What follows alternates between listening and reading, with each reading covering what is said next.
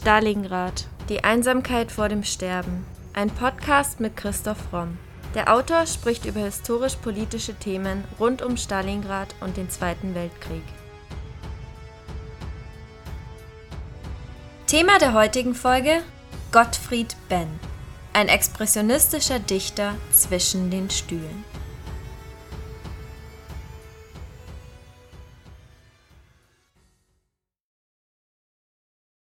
Literarische Skandale, mehrere Ehen, verschiedene politische Überzeugungen, Schreibverbot.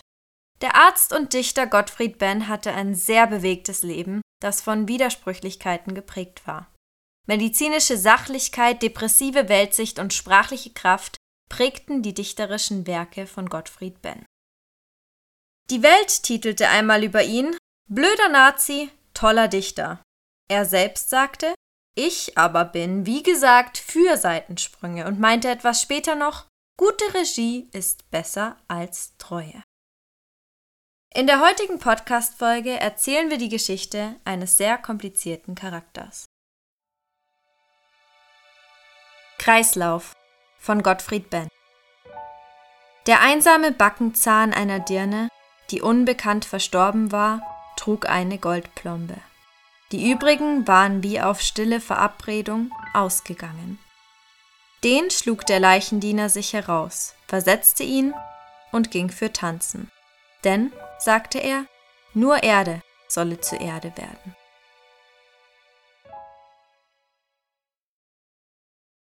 Gottfried Benn wird am 2. Mai 1886 in Mansfeld in Westprignitz geboren. Das Gebiet zählt zu Brandenburg, er ist der Sohn eines protestantischen Pfarrers, seine Mutter ist Schweizerin aus dem Jura. Bens Großvater väterlicherseits war schon Pfarrer im selben Dorf. Als Ben ein halbes Jahr alt ist, ziehen seine Eltern nach Selin in der Neumark. Dort wächst er auf. Selin ist ein Dorf mit 700 Einwohnern in der norddeutschen Ebene. Die Familie lebt in einem großen Pfarrhaus mit großem Garten, drei Stunden östlich der Oder.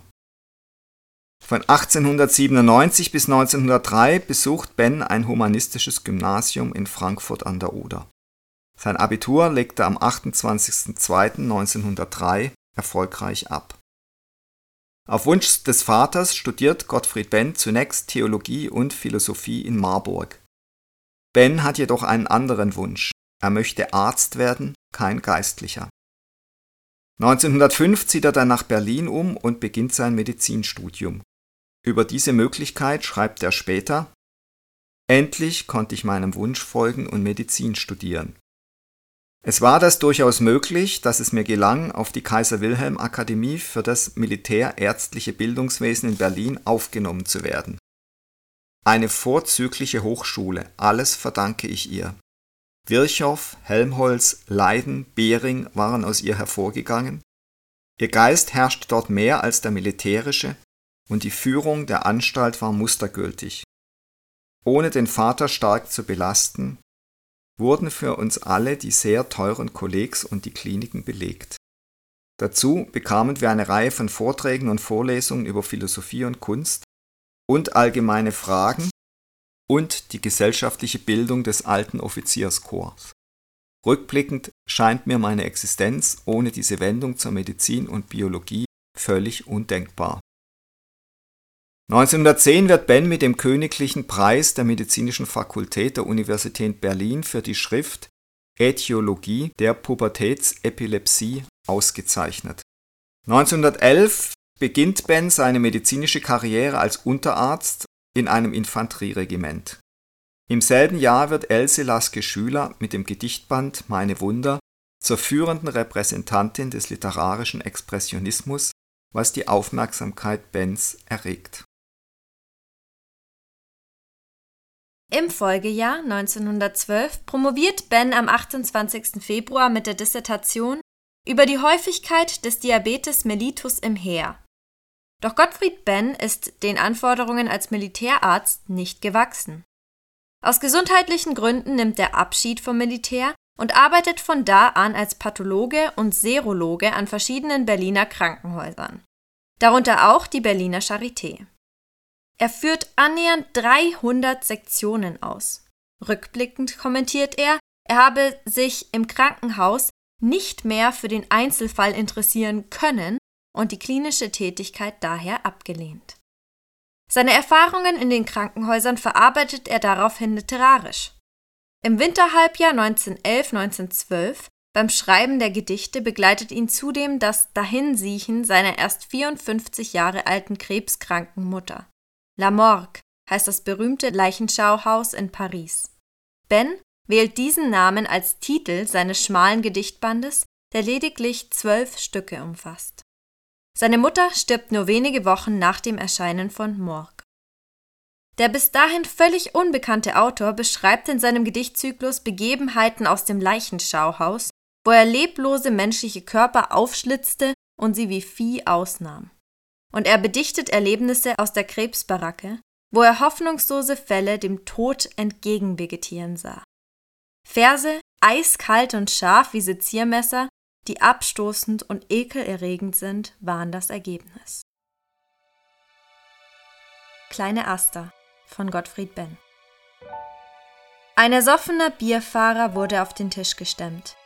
Irgendeiner hatte ihm eine dunkel-hell-lila Aster zwischen die Zähne geklemmt.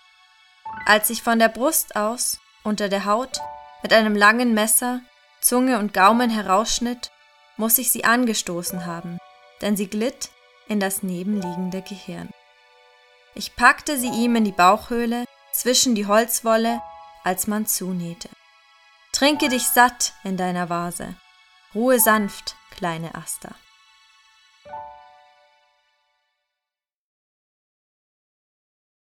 Im März des Jahres 1912 schlagen seine Verse auf das heiße Pflaster von Berlin auf und erregen größtes Aufsehen. Mit der Veröffentlichung seiner Sammlung Morg und andere Gedichte trifft Ben den intellektuellen Nerv der Zeit. Das Erscheinen der Gedichtsammlung fällt in eine Zeit von Untergangsvisionen und Aufbruchsstimmung. Dieser Band wird von der Avantgarde gefeiert da die herkömmliche Form der Lyrik inhaltlich und durch seinen Umgang mit der Sprache radikal in Frage stellt.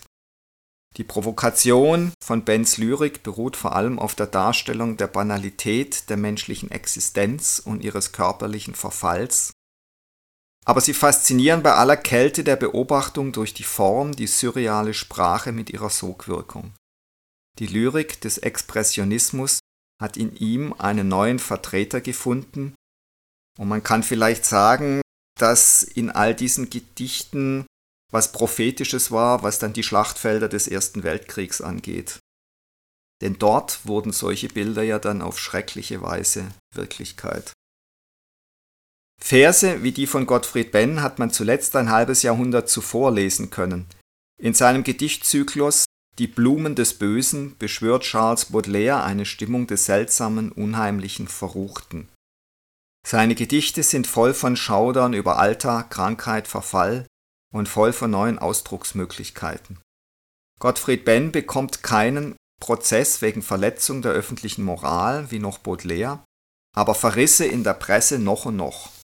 Denn noch nie zuvor ist eine Mädchenleiche bedichtet worden, die lange im Schilf gelegen war. Schöne Jugend von Gottfried Benn als man die Brust aufbrach, war die Speiseröhre so löchrig. Schließlich in einer Laube unter dem Zwerchfell fand man ein Nest von jungen Ratten. Ein kleines Schwesterchen lag tot. Die anderen lebten von Leber und Niere, tranken das kalte Blut und hatten hier eine schöne Jugend verlebt. Und schön und schnell kam auch ihr Tod. Man warf sie allesamt ins Wasser. Ach, wie die kleinen Schnauzen quietschten. In Deutschland hat die Presse noch nie in so expressiver, explodierender Weise auf Lyrik reagiert wie bei Ben. Pervers und zynisch seien diese Gedichte, erfüllt von wildem Ekel und geilem Grauen. Richard M. Meyer nennt Ben in seiner Literaturgeschichte einen Höllenbräugel. Die Augsburger Abendzeitung zeterte los. Pfui Teufel, Welch eine zügellose, von jeglicher Herrschaft geistiger Sauberkeit bare Fantasie entblößt sich da. Welche abstoßende Lust am abgründig Hässlichen, welches hämische Vergnügen, Dinge, die nun einmal nicht zu ändern sind, ans Licht zu ziehen. Eine Zuchtlosigkeit des Geschmacks, wie sie kaum von den bekannten Scheußlichkeiten der schwarzen Messen und den Pariser Montmartre Tollheiten überboten worden ist. In den Jahren vor Ausbruch des Ersten Weltkriegs steigt in Berlin in kurzer Zeit eine neue Generation junger Dichter empor. Die Jungberliner werden sie genannt. Ben erlangt immer mehr Zutritt zu literarischen Kreisen, arbeitet aber weiter als Arzt. 1913 beginnt er eine Affäre mit seiner Schriftstellerkollegin Else Laske Schüler und widmet ihr seine Gedichtsammlung Söhne. Als Schiffsarzt fährt er von März bis Juni 1914 auf dem Doppelschrauben-Postdampfer Graf Waldersee nach New York. Am 28. Juli diesen Jahres findet das Attentat von Sarajevo statt. Der österreichisch-ungarische Thronfolger Franz Ferdinand wird erschossen, was den Ersten Weltkrieg auslöst. In München heiratet Ben zwei Tage später die Schauspielerin Edith Osterloh, Künstlername Eva Brandt. Ben charakterisiert seine Ehefrau so. Eine ganz charmante, elegante Dame von Welt, viel gereist, mir weit überlegen, acht Jahre älter als ich, sehr wohlhabend, aus einer Dresdner Patrizierfamilie. Doch für die Flitterwochen des jungen Paares bleibt keine Zeit. Am 4. August besetzten deutsche Truppen das neutrale Belgien. Ben wird als Oberarzt nach Brüssel beordert, wo die sogenannten Rönne-Novellen entstehen. Nach der Eroberung von Antwerpen erhält er das Eiserne Kreuz zweiter Klasse. Seinen Kriegsdienst schildert er jedoch selbst als wenig ereignisreich. Ich war Arzt an einem Prostituiertenkrankenhaus, ein ganz isolierter Posten, lebte in einem konfiszierten Haus, elf Zimmer, allein mit meinem Burschen, hatte wenig Dienst, durfte in Zivil gehen, war mit nichts behaftet, hing an keinem, verstand die Sprache kaum, strich durch die Straßen, fremdes Volk, eigentümlicher Frühling, drei Monate, ganz ohne Vergleich. 1915 wird dann seine einzige leibliche Tochter Nele geboren. Zu ihr wird Gottfried Benn Zeit seines Lebens nur losen Kontakt halten. 1917 gelingt es Ben dann, aus dem Dienst als Militärarzt verabschiedet zu werden und er kehrt nach Berlin zurück. Dort lässt er sich als Arzt für Haut- und Geschlechtskrankheiten nieder. Seine Kriegserlebnisse arbeitet er in seinem Novellenband Gehirne und der Gedichtesammlung Fleisch auf, die in ihrer schroffen Menschenverachtung die Gräuel des Krieges zeigen. Mit dem Frieden von Versailles 1919 endet der Erste Weltkrieg. In der Zeit der Weimarer Republik praktiziert Ben weiterhin als Arzt. Literarisch wendet er sich jetzt vom Expressionismus ab. Es folgt die Veröffentlichung von zunehmend nihilistischer Zeitkritik. 1921 beginnt Ben eine seiner ersten Affären mit Gertrud Zenzes. Von ihr war bisher nicht viel mehr bekannt, als dass sie zwischen Dezember 21 und 22 eine Geliebte des Schriftstellers gewesen ist. Mungo nennt er sie da, Petitchen oder auch Schnuckchen. Später, nachdem die beiden dann wieder vom Du zum Sie übergehen, bleibt sie für Ben die liebe Freundin, vor allem aber das liebste Trutchen. 20 Schreiben Bens an Gertrud Zenze sind in dem Band mit ausgewählten Briefen zu finden, der ein Jahr nach seinem Tod erscheint. Neben Thea Sternheim ist Gertrud Zenzes die einzige aus dem Arsenal seiner Liebesbegegnungen, die ihm über Jahrzehnte hinweg freundschaftlich verbunden bleibt. Mit der Publikation seiner gesammelten Schriften 1922 endet Bens expressionistische Phase. Mit seiner ersten Frau, Edith Osterloh, wird Ben nicht glücklich. Sie lebt einsam neben ihm, erkrankt an einem Gallenleiden und stirbt acht Jahre nach der Heirat in ihrer Wohnung in der Passauer Straße. Lediglich ihren letzten Lebenstag verbringt der Doktor an ihrem Sterbebett den langen Wochen ihres Leidens jedoch entzieht sich Ben in seiner Wohnung in der damaligen Belle Allianz Straße 12. Auch die gemeinsame Tochter berichtet, dass der Vater kein Familienmensch ist. Papa war nicht viel zu Hause. Also so fasziniert Ben offensichtlich von Verfall war und Krankheit und man ihm fast, ja, also eine gewisse Faszination von Tod und Verfall unterstellen kann. Er war dann eben doch nicht in der Lage, zum Beispiel seine Frau in der Krankheit zu begleiten. Er hat es alles eben viel lieber aus der Distanz beobachtet. Nach dem Tod seiner Frau Edith aber weiß er mit seinem Kind nichts anzufangen. Er schickt die Siebenjährige in das großelterliche Pfarrhaus zu seinem Bruder nach Selin und schon im April 23 verschwindet Nele zu dem dänischen Ehepaar Overgaard nach Kopenhagen, das ihre eigentliche Heimat wird. Sie verlernt die deutsche Sprache. Ben jammert später in vielen Briefen über das schlechte Deutsch seiner Tochter, ohne sich zu fragen, ob er da nicht selber seinen Beitrag geleistet hat. Der Abschied von seinem einzigen Kind scheint Ben nicht schwer gefallen zu sein. So schreibt Nele rückblickend. Mein Vater winkte froh, als wir uns auf dem Bahnsteig in Berlin von ihm verabschiedeten. Weniger froh ist die Tochter. Sie wird mit der Kälte ihres Vaters nicht fertig, sie ist beleidigt über ihr Schicksal und sie sieht nicht ein, wie ein Dichter sein Kind in ein fremdes Land verpflanzen kann. Warum? sagt sie, warum? Vielleicht doch, weil es leichter war, Nele los zu sein. Also was hier klar rauszulesen ist, dass Ben offensichtlich ein großes Problem mit menschlicher Nähe hat, nicht mit Sex, aber mit emotionaler Nähe und dass gerade Menschen, die ihm eigentlich nahe sein sollten, dass er da offensichtlich Angst davor hatte, Blockaden. Möglicherweise hat es mit der frühen Krebserkrankung seiner Mutter zu tun und er war dadurch in einer gewissen Weise traumatisiert. Das kann man nur vermuten. Auf jeden Fall scheint er ein großes Problem mit Nähe gehabt zu haben zu Menschen, die ihm eigentlich hätten nahe sein sollen. 1926 umwirbt der inzwischen 40-jährige Gottfried Benn die um drei Jahre ältere Thea Sternheim in Briefen und Begegnungen und beginnt zur selben Zeit mit der 21-jährigen Tochter der Familie, Theodora, genannt Mopsa, eine Affäre. Kennengelernt hat Ben Mutter und Tochter zuerst 1917 in der schlossähnlichen Villa der Sternheims in einem Vorort von Brüssel. Im Gegensatz zu ihrer Mutter verfällt Mopsa Sternheim dem egomanischen Dichter mit Haut und Haar. Als Ben die Affäre mit der 20-Jährigen im August 1926 beenden will, reagiert sie mit einem Selbstmordversuch. Dr. Ben pumpt ihr den Magen aus. Die wechselhaften Beziehungen enden erst mit Mopsas Tod 1954 vollständig. In ihr Tagebuch notiert sie 1952 rückblickend: Bis zum Wahnsinn geliebt habe ich nur Ben. Die uneinnehmbare Festung, die Negation an sich. Nach der Veröffentlichung der Bände Gesammelte Gedichte und gesammelte Prosa wendet sich Ben der Essayistik zu, wobei er sich auf geschichtsphilosophische Zeitkritik und den Nihilismus konzentriert.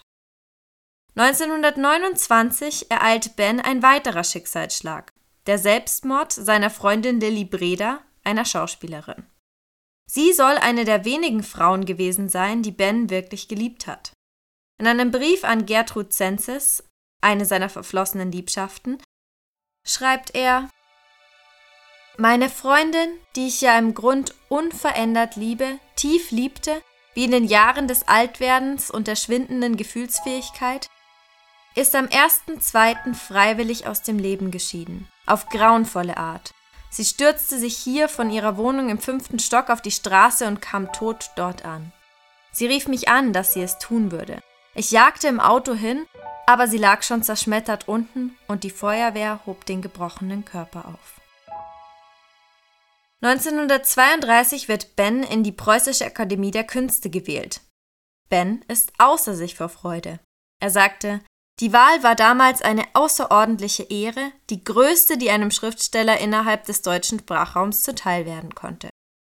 Die damit verbundenen Auseinandersetzungen mit dem rasenden Reporter Egon Erwin Kisch um das Verhältnis von Politik und Kunst verschaffen ihm noch größere Publizität. Nach der Machtübernahme von Adolf Hitler 1933 sympathisiert Gottfried Benn für eine kurze Zeit mit den Nationalsozialisten. Benns Versuch, die Unabhängigkeit der Akademie zu erhalten, gerät schnell zur Anbiederung an die braunen Machthaber. Obwohl bedeutende Künstler die Akademie verlassen, verbleibt Ben in ihr.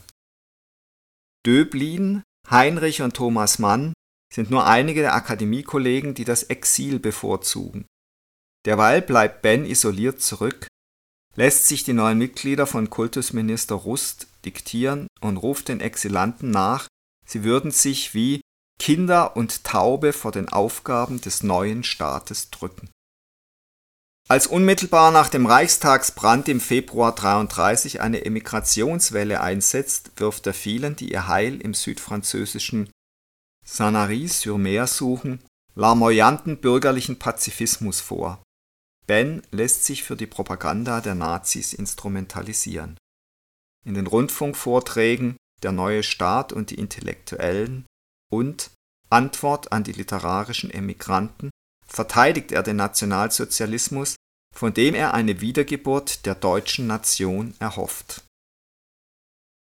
Der Bremer Literaturwissenschaftler Joachim Dück hat in seiner Biografie Der Zeitzeuge Gottfried Benn 1929 bis 1949 untersucht, was genau der Daheimgebliebene von den Nationalsozialisten erwartet. Er schreibt, Ben hatte gefordert, dass der Staat in Zukunft mehr für die Kunst tun soll. Also sah Ben in der Tat in diesem neuen Staat die Möglichkeit, die Kunst stärker zur Geltung zu bringen, weil er der Schillerschen Meinung war, dass die ästhetische Erziehung den Menschen verändern würde. Das erwartete er vom Nationalsozialismus. Ausgerechnet muss man hinzufügen vom Nationalsozialismus, der eigentlich nichts anderes zu tun hatte, als alle Künstler, vorneweg natürlich alle jüdischen Künstler, die wirklich von Wert waren, aus dem Land zu ekeln und zu verfolgen und zu verhaften. Joachim Dück kann ferner durch Rückgriff auf umfangreiches Quellenmaterial minutiös nachweisen, dass Benz Verteidigung des Nationalsozialismus keine überraschende Kehrtwende in seinem Denken bedeutet. Denn von antidemokratischen, antiparlamentarischen und antiaufklärerischen Gedanken ließ sich der Dichter zeitlebens leiten. Und er ist ja auch, wie zum Beispiel Viktor Klemperer schreibt, nicht der einzige Expressionist, der dann anfällig war für den Nationalsozialismus. Das hat sicher viel mit den traumatischen Erlebnissen im Ersten Weltkrieg zu tun.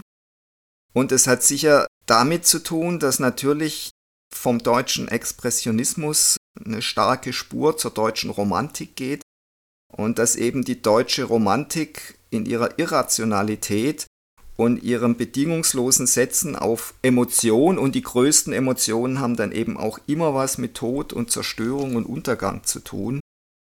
Dass das natürlich alles Gedanken sind, die anfällig waren für den Nationalsozialismus. Einige Ansichten Benz können klar zum Gedankengut der Nazis gezählt werden. So beruft sich Ben in einem Essay über die Züchtung von 1933 auf Nietzsches Willen zur Macht, dem geistigen Nährboden des Nationalsozialismus. Allerdings ist Ben niemals an dem Biologismus der Nazis interessiert. Das Blut- und Bodengesülze der Parteioberen ist dem Berliner Dichter zuwider. Das ist, glaube ich, einer der Widersprüche, die es häufig gab zwischen Philosophen und Dichtern, die dem Nationalsozialismus zunächst positiv gegenüberstanden und den eigentlichen Nazis, dass diese Intellektuellen versucht haben, diese Begriffe wie Volksgemeinschaft, direktere Demokratie einen nationalen Staat, der von einem Führer gelenkt wird, der den Volkswillen erspürt und dann zum Ausdruck bringt, dass das eben alles Gedanken sind, die bei den Nazis dann einem ganz brutalen Machtgehabe und einer brutalen Diktatur gewichen sind. Das, das waren Missverständnisse und die Primitivität, die Obszönität und auch unglaubliche Brutalität der Nazi-Diktatur haben Leute wie Heidegger und auch Ben, glaube ich, zu spät begriffen. Spätestens Anfang 1934 muss Ben erkennen, dass seine Anstrengungen, die Eigenständigkeit der Akademie der Künste zu retten, endgültig gescheitert sind. seine hehre, wirklichkeitsferne Hoffnung auf die Kunstpolitik des NS-Staates, auf eine Versöhnung von Kunst und Politik in der neu entstehenden Volksgemeinschaft ist illusionär und genährt von nationalsozialistischer Rhetorik. Im Januar 1934 entsteht das Amt für die Überwachung der gesamten geistigen und weltanschaulichen Schulung und Erziehung der NSDAP, geleitet von Alfred Rosenberg. Das bedeutet das endgültige Aus für die unabhängige Akademie. Gottfried Benn sitzt plötzlich zwischen allen Stühlen. Öffentlich verteidigt er den nationalen Sozialismus, die echte Erneuerung des deutschen Volkes, den neuen Staat, doch die strammen Parteiideologen wenden sich zusehends von ihm ab. Zugleich bekommt Ben den Druck durch die Emigranten zu spüren. So erreicht ihn aus dem französischen Exil ein Brief von Klaus Mann, der den Daheimgebliebenen als Propheten des Dritten Reiches kritisiert und ihn ausdrücklich warnt, wer sich aber in dieser Stunde zweideutig verhält, wird für heute und immer nicht mehr zu uns gehören. Als Gottfried Benn die ausweglose Situation erkennt, wählt er die Position eines einsamen Genies. 1934 publizierte er einen Aufsatz mit dem provokanten Titel Lebensweg eines Intellektualisten. Der Bruch mit den Exilierten und dem Regime scheint perfekt. Auch nach 1945 macht Gottfried Benn wiederholt deutlich, dass er weder zu den Apologeten des untergegangenen Regimes noch zu den linken Immigranten gehörte. 1935, nach nur 20 Monaten NS-Delirium, hat sich Ben selbst entnazifiziert. Er lässt Berlin hinter sich und geht als Sanitätsarzt der Reichswehr nach Hannover. Raus aus allem und die Reichswehr ist die aristokratische Form der Emigrierung, lautet am 18. November 1934 seine knappe Nachricht an den Brieffreund Oelze. Und am 7. April 1935 resümiert Ben, um zu neuen Resultaten zu kommen, muss ich mich und will ich mich erst wirklich umbauen lassen, völlig renovieren am Gehirn. Blick, Milieu, Lebenshaltung. Und wenn das keine neue Häutung ergibt, will ich keine Schlange sein. Die Sammlung Ausgewählte Gedichte 1911 bis 36 erscheint 1936 zu seinem 50. Geburtstag, deren Inhalte von der SS-Zeitschrift Das Schwarze Chor als widernatürliche Schweinereien attackiert werden. Sie wird beanstandet, eine zweite, gereinigte Ausgabe erscheint Ende des Jahres 1937. Wie Kästner wählt Ben fortan den Weg der inneren Emigration. In der Folgezeit hält Ben dem Reich der Macht das autonome Reich des Geistes entgegen. Er lehnt den Nationalsozialismus zwar ab, verhält sich aber still, um nicht in Gefahr zu geraten. 1937 lässt Ben sich nach Berlin versetzen. Er arbeitet als Versorgungsarzt im Oberkommando der Wehrmacht als Gutachter in Fürsorge- und Rentenfragen.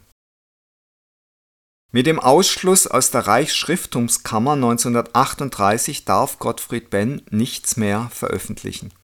Ein schwerer Schlag für den Schriftsteller, der sich in den Folgejahren nun vollständig auf seinen Arztberuf konzentrieren muss. Ben schreibt im Verborgenen weiter und bewahrt seine Manuskripte sorgfältig für eine spätere Veröffentlichung auf. Im selben Jahr findet die Heirat mit seiner hannoveranischen Sekretärin Hertha von Wedemeyer in Berlin statt mit seiner zweiten Hochzeit macht der Dichter kein großes Aufheben. Er schreibt, ich heirate Sonnabend.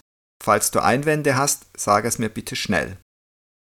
Diese Zeilen schickt er wenige Tage vor der Hochzeit an seine Tochter Nele, die der Brief nicht mehr rechtzeitig vor der Eheschließung erreicht.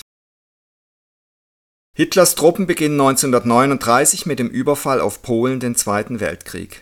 Ben sieht den Krieg von Beginn an pessimistisch. 1942 schreibt er an einen Freund, die Zukunft muss man sich wohl sehr grausig vorstellen. Die Frage ist nur, ob man Stalin Deutschland bis zur Oder oder bis zur Elbe versprochen hat. Im August 1943 wird die Wehrdienststelle, in der Ben zuletzt als Oberstabsarzt tätig war, nach Landsberg an der Warte verlegt. Das Kriegschaos an der Heimatfront schildert er ähnlich wie schon im Ersten Weltkrieg. Zu tun ist nichts. Die Dienststellen sind auseinandergerissen, die Desorganisation macht sich angenehm geltend. In der Stadt nichts zu essen, nichts zu kaufen. In Landsberg an der Warte lässt Gottfried Benn illegal seine 22 Gedichte 1936 bis 43 drucken. Außerdem schreibt er an seinem Roman Phänotyp und den nach dem Krieg veröffentlichten statischen Gedichten, in denen er das Verhältnis von Kunst und Wirklichkeit sowie das des Künstlers zu seinem eigenen Leben reflektiert. Stilistisch strebt er nach der absoluten Prosa und der absoluten Poesie. Also er zieht sich eigentlich ganz in die Form zurück, in eine Parallelwelt der Kunst und will eigentlich mit der Wirklichkeit so wenig wie möglich zu tun haben. 1945 endet der Zweite Weltkrieg. Gottfried Benn kehrt nach Berlin zurück und praktiziert dort wieder als Arzt. Doch ohne seine Frau. Hertha hat sich am 2. Juli auf der Flucht vor den eindringenden russischen Truppen selbst das Leben genommen, weil es ihr nicht gelang, ihren Mann zu erreichen. Obwohl Ben auch seiner zweiten Ehefrau nicht viel Aufmerksamkeit und Zuneigung geschenkt hat, schreibt er wiederum an seinen Brieffreund.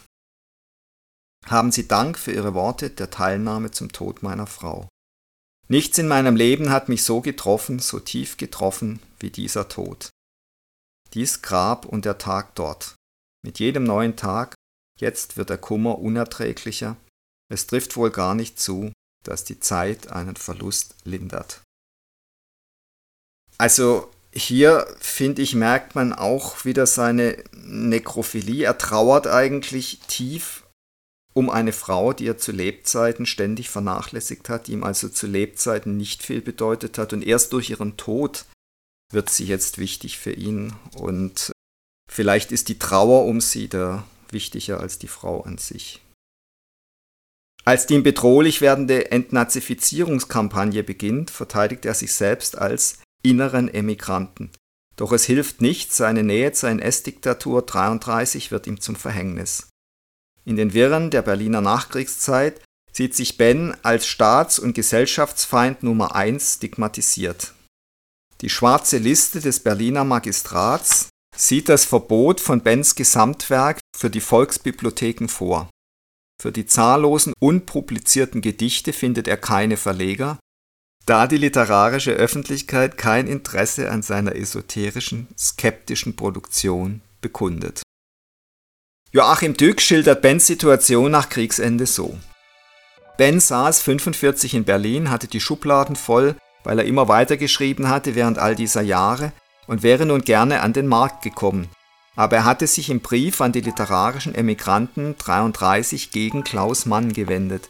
Dieser Brief war in Emigrantenkreisen bekannt und Ben wurde von jeder literarischen Aktivität geschnitten.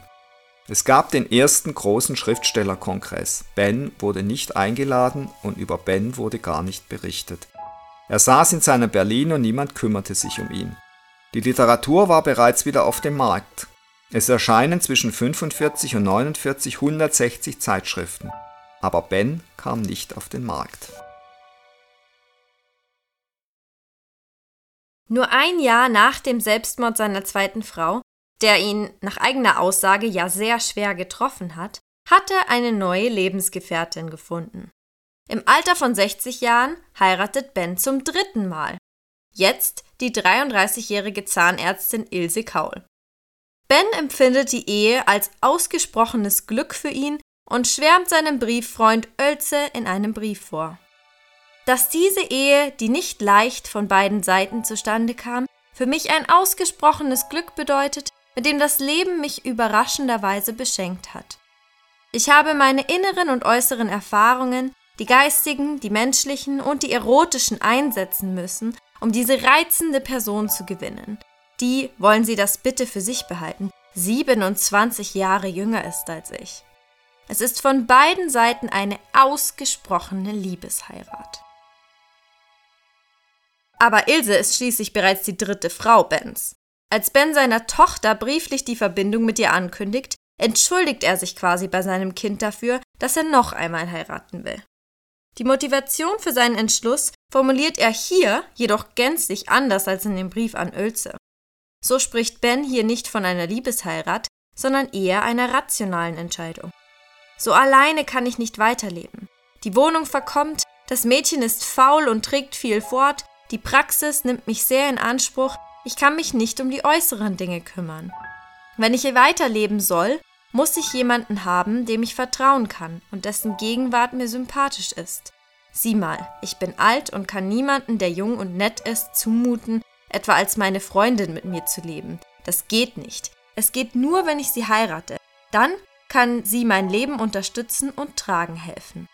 Bitte denk gütig darüber. Bitte schreib nett hierüber. Tatsächlich hat sich Ben sein Leben lang theoretisch meist sehr sarkastisch über die Ehe geäußert. Ich aber bin, wie gesagt, für Seitensprünge. Das ist die Maxime, an die sich der Dichterkönig und professionelle Liebeshochstapler Gottfried Ben Zeit seines Lebens gehalten hatte. Denn die Eroberung von Frauen ist für Ben nicht Ausnahmezustand, sondern sein Lebenselixier. Seine drei Ehen, die der Meister der promiskuitiven Umtriebe einging, dienten vor allem der Erledigung von Verwaltungsaufgaben und der alltagstechnischen Grundversorgung, so wie das im Brief an seine Tochter Nele auch anklingt. Für die erotische Erfüllung sind seine Geliebten zuständig. Die Ehe, so spottet Ben, sei nur eine Institution zur Lähmung des Geschlechtertriebes, also eine christliche Einrichtung. Die perfekte Logistik seiner Abenteuer ist in zahlreichen Briefbänden und in der Korrespondenz mit dem Brieffreund Friedrich Wilhelm Oelze dokumentiert. Erstaunlich an all seinen Eroberungen ist vor allem die Versöhnungsbereitschaft der von ihm instrumentalisierten Musen, die er schließlich klar für seine erotischen Zwecke ausnutzt. Frauen versteht Ben als auswechselbare Gegenstände. Nur zweimal in den 50 Jahren seiner egomanischen Liebeskunst gerät seine Position ins Wanken. Einmal erwischt es den alten Ben, als er behäbig geworden im August 1954 auf die ungewohnt widerstandsbereite Kinderbuchautorin Ursula Ziebart trifft. Sie lässt sich auch durch Bens hartnäckige Versuche und Schmeicheleien nicht zur erotischen Teilzeitkraft umfunktionieren. Dass sich eine Frau seinen Avancen gegenüber verschließt, ist Ben nicht gewohnt. Der schwere Nöter verliert irgendwann den Überblick, seine Devise Gute Regie ist besser als Treue funktioniert jetzt nicht mehr. Es verwundert ferner, wie gelassen Bens junge Frau Ilse die Seitensprünge ihres Mannes hinnimmt. Bekannte des Paares gehen jedoch stark davon aus, dass der klugen Zahnärztin sehr bewusst war, worauf sie sich einlässt. Ilse mischt sich immer stärker in Bens Korrespondenz mit seiner alten Liebschaft Gertrud Zensis ein um der in der USA lebenden Freundin ihres Mannes für all die Care-Pakete zu danken, die für das Ehepaar Ben im zerstörten Berlin der Nachkriegsjahre überlebenswichtig sind. Diese Geschenke haben eine Gewalt, der ich innerlich nicht gewachsen bin, schreibt er einmal an die amerikanische Freundin und bittet sie deshalb, ihre Sendungen einzustellen. Eine Aufforderung, der sie zu seinem Glück nicht nachkommt. Ben verkraftet all die Zigaretten, Nudeln, Suppen, Dosen, Socken, Hemden und Schlipse denn auch recht gut, zeigt sich jedoch fortgesetzt, sozusagen erschüttert von der Großzügigkeit seines Trutchens, mehr noch aber davon, dass sie ihn über die NS-Zeit und den Krieg hinaus so freundschaftlich in Erinnerung behalten habe. Da die Pakete in der politisch unruhigen Zeit oft monatelang unterwegs sind, ist ihr Eintreffen für das Ehepaar jedes Mal ein Fest, und die Korrespondenz besteht zu weiten Teilen aus Packzetteln, Empfangsbestätigungen und Dankesbekundungen. Selbstverständlich ist das alles keineswegs. Zensis rechnet sich selbst nicht zu den großen Liebschaften in Bens Leben, sondern sieht sich eher als Randfigur für ihn, der für sie aber als Dichter immer von zentraler Bedeutung gewesen ist. Neue Gedichte von ihm nimmt sie in Ehrfurcht und mit Gänsehaut zur Kenntnis. Ein Bildnis von ihm steht in ihrem Bücherregal. Er ist der Mensch, der vielleicht am tiefsten und nachhaltigsten auf mich gewirkt hat, schreibt sie an den Verleger und Ben-Freund Max Niedermeyer. Seit dem Herbst 48 darf Ben wieder in Deutschland veröffentlichen. Zuerst erscheint jedoch im Schweizer Arche Verlag der Band Statische Gedichte. Der Verleger Max Niedermeyer kann die Druckerlaubnis auch in Deutschland erwirken. Mit drei neuen Publikationen Lyrik, Essays, Prosa gerät Ben in Deutschland wieder in das Bewusstsein der literarischen Öffentlichkeit und beeinflusst mit seinem Spätwerk die deutsche Nachkriegslyrik maßgeblich Dabei muss er sich mit der heftigen Kritik der vor den Nazis geflohenen Schriftsteller auseinandersetzen, die ihn aus ihren Reihen verstoßen haben. Erst langsam werden seine Gedichte wieder unter rein literarischen Gesichtspunkten wahrgenommen. Die nachfolgende Schriftstellergeneration verehrt ihn wegen seines modernen Stils. 1950 erfolgt die Veröffentlichung der Ben-Autobiografie Doppelleben, in der er seine kurzzeitige Annäherung an den Nationalsozialismus zu rechtfertigen versucht. Ein Jahr später erhält er den Georg-Büchner-Preis. 1952 wird Ben dann für sein literarisches Werk das Bundesverdienstkreuz erster Klasse verliehen. Aber Ben hält in einem Brief locker fest, ablehnen wäre Angeberei, also nehme ich es hin, tragen werde ich es nicht. In der frühen Adenauer Zeit gehört Gottfried Ben zweifellos zu den gefragtesten Dichtern. Ben, der schon immer eher schlecht als recht von seinem Arztberuf lebte, nimmt gerne Einladungen zu Radiolesungen oder öffentlichen Diskussionen an. Die Veranstaltung von 1955 im Kölner Funkhaus, an der auch Heinrich Böll teilnimmt, gehört zu seinen letzten Auftritten. Die Zuhörer erleben ihn dort als kompromisslosen Streiter für eine ideologiefreie, reine Kunst. Schon seit geraumer Zeit weiß auch die breite Öffentlichkeit, worauf es hinausläuft, wenn Gottfried Ben eine junge Dame scheinbar harmlos zum Eisessen einlädt. Mit zunehmendem Alter ist Ben immer nachlässiger geworden, was das Verschleiern seiner Affären angeht. Der Magier, wie er sich manchmal in einem Anflug von Selbstironie nennt, ist in den letzten Jahren seines Lebens so etwas wie der angesagte deutsche Dichterfürst. Als ein Nebeneffekt fliegen ihm erstaunlicherweise viele Frauenherzen zu. Obwohl ihn frühere Geliebte wie etwa Mopsa Sternheim einen Eisklotz mit hängenden Lidern nennen oder von einem bösen dicken Scheusal sprechen. Ben hat in seinen letzten Lebensmonaten seit ungefähr Mitte 55 eine bisher unbekannte Affäre mit der 30 Jahre jüngeren Journalistin Gerda Pfau. Es gibt 30 Dokumente Bens, die dies zumindest atmosphärisch belegen, darunter 17 kürzere bis ganz kurze Briefe, den Rest bilden Postkarten und Telegramme. Naturgemäß gibt es in diesen kurz hingeworfenen Texten Bens nichts Sensationelles oder Schlüpfriges zu entdecken. Bens Form erotischer Anbahnungen ist inzwischen sattsam bekannt. Hier zum Beispiel ohne ihre morgendliche Aufstehstunde stören zu wollen, erlaube ich mir doch hiermit an sie zu denken. Bereits bewährt in Bens Werbung sind auch ärztliche Ratschläge, wie zum Beispiel Fräulein V hat keine Wanderniere, eher eine schlechte Schilddrüse, sie muss mehr essen. Und kokette eifersüchtige Regungen, wenn die Feuilletonistin nicht gleich ans Telefon zu bekommen ist, wirken auch schon ziemlich routiniert wie zum Beispiel Sie sind doch eine umschwärmte junge Frau, wie kann ich annehmen, dass Sie mir einen Nachmittag opfern?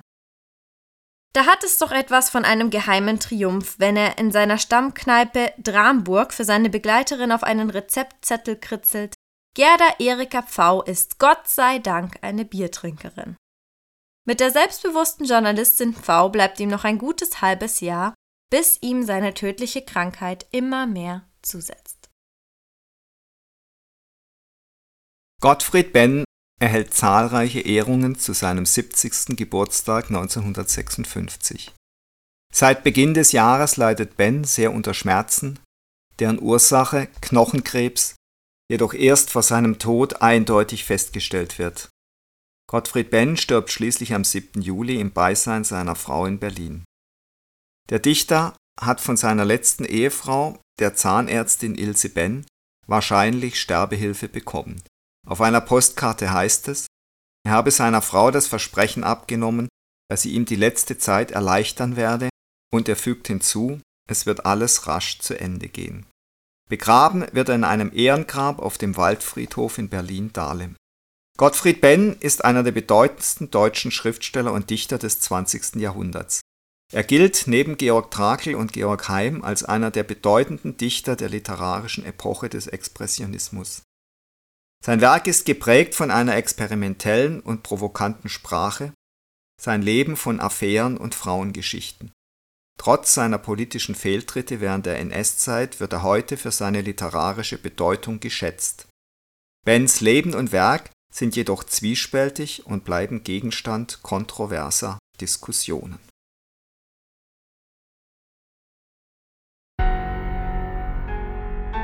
Das war Folge 167 unseres Podcasts Stalingrad, die Einsamkeit vor dem Sterben.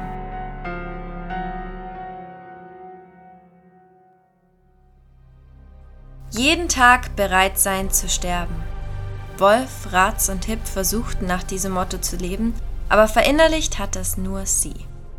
Das wussten die drei Brüder und deswegen bewunderten sie sie wie einen Freund und fürchteten ihn insgeheim wie einen Feind.